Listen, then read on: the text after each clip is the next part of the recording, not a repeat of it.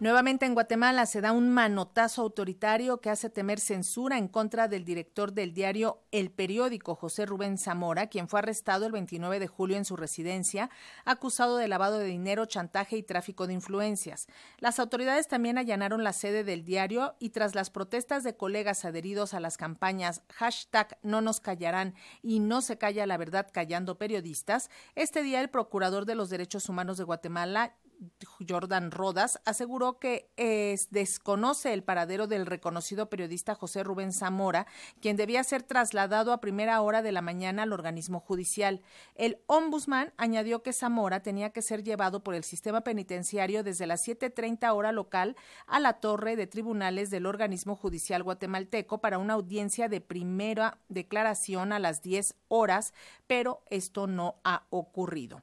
Temo por su vida, dijo Rodas sobre Zamora Mora y sobre la exfiscal anticorrupción que también fue detenida el pasado viernes, Amarí Gómez Díaz, quien de igual forma debía ser trasladada este lunes ante un juez. Zamora es presidente y fundador del medio de comunicación El Periódico, ganador en 2021 de uno de los premios internacionales de periodismo Rey de España y ha sido uno de los principales críticos del gobierno que preside Alejandro Yamatei y de su fiscal general Consuelo Porras. La detención de Zamora tuvo lugar cinco días después de que el diario evidenció actos de corrupción de funcionarios y exfuncionarios del gobierno de Alejandro Yamatei. A través de campañas como No nos callarán y No se calla la verdad callando periodistas, este fin de semana informadores se concentraron en el centro de la capital guatemalteca para exigir su liberación y el fin de todos los actos de censura y violación de los derechos humanos. Para hablar de esta situación, ya nos enlazamos vía plataforma digital con Otto Ricardo Rivera, él es secretario ejecutivo de la Coordinadora Institucional de Promoción por los Derechos de la Niñez y miembro de colectivos sociales en defensa de los derechos Humanos en Guatemala. Ricardo Rivera, gracias por atender el llamado de Radio Educación. Muy buenas tardes.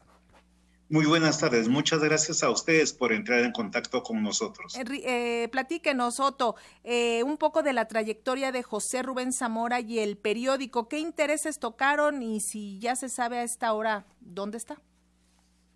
Comenzaría con esta última parte de la pregunta, que es la más sencilla de responder y la más difícil de aceptar, porque no se sabe nada, no se tiene ninguna información más allá de la que usted ha tenido la gentileza de compartir con la audiencia de que tenía que haber sido llevado a tribunales hoy a, la primera declaración, no fue trasladado.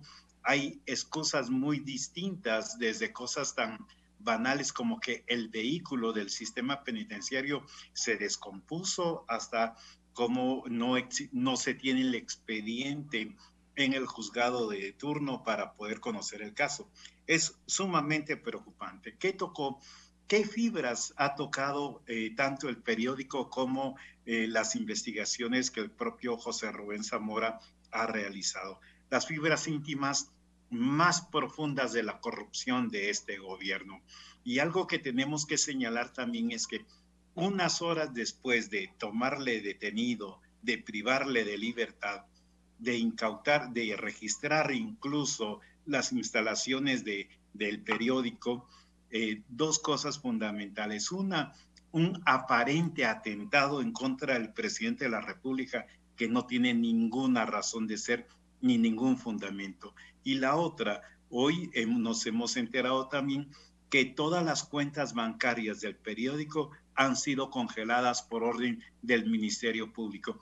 Y eso afecta toda la planilla de trabajadoras y trabajadores del periódico.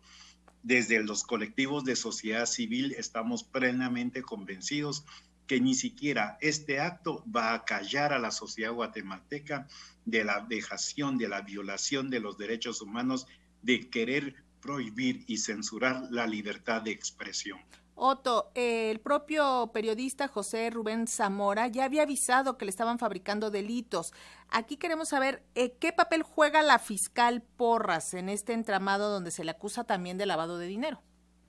Bueno, es sencillo, lo hemos denunciado, lo anunciamos y denunciamos cuando era el proceso de elección de la cual ella resulta reelecta, que está al servicio del pacto de corruptos. Entonces, ni siquiera tanto la fiscal general y jefa del Ministerio Público como sus fiscales específicos están a favor de la agenda de derechos humanos.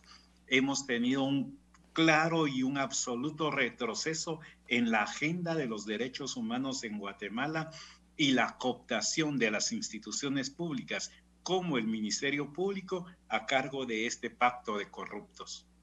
Eh, precisamente se está diciendo que en Guatemala los derechos humanos se han erosionado, ya lo dijo incluso la Comisión Interamericana de Derechos Humanos, lo pone a nivel de otros países centroamericanos y de América Latina. Eh, ¿A qué se atribuye este, este retroceso en el sexenio, en el gobierno de Alejandro Yamatei? Y esto no solo viene, digamos que ahora ha tomado como los matices más abiertamente intolerables a la crítica, a la transparencia, si algo le afecta profundamente a la sociedad guatemalteca, es no tener autoridades probas.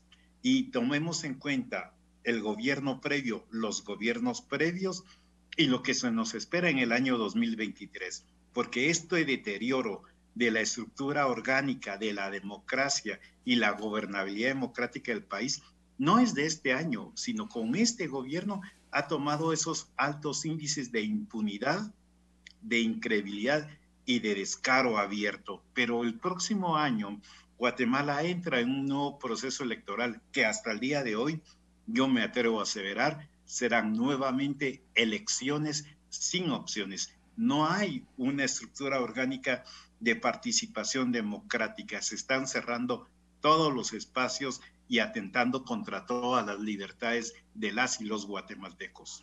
Otto, ¿qué van a hacer ustedes desde los colectivos sociales en defensa de los derechos humanos en Guatemala, sobre todo mientras no se conoce el paradero de José Rubén Zamora?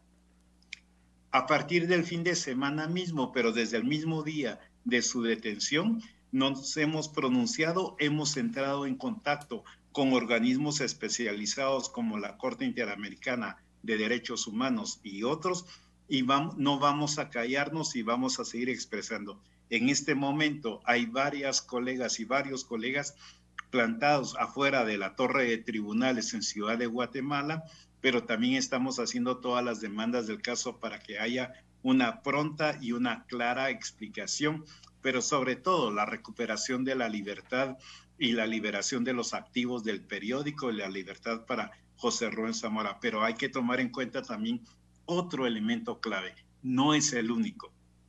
Hay 24 operadores de justicia que están fuera del país en el exilio, en el autoexilio, porque en este país se está volviendo inviable la aplicación de la justicia pronta y cumplida a cabalidad. Pues agradecemos muchísimo a Otto Ricardo Rivera, secretario ejecutivo de la Coordinadora Institucional de Promoción de los Derechos de la Niñez y miembro de colectivos sociales en defensa de los derechos humanos en Guatemala, estos minutos con las audiencias de Radio Educación y mantenemos el contacto, por favor, si nos los permite. Encantado, estamos a su orden. Muchas gracias, Otto. Buenas tardes. Hasta pronto. Gracias, hasta luego.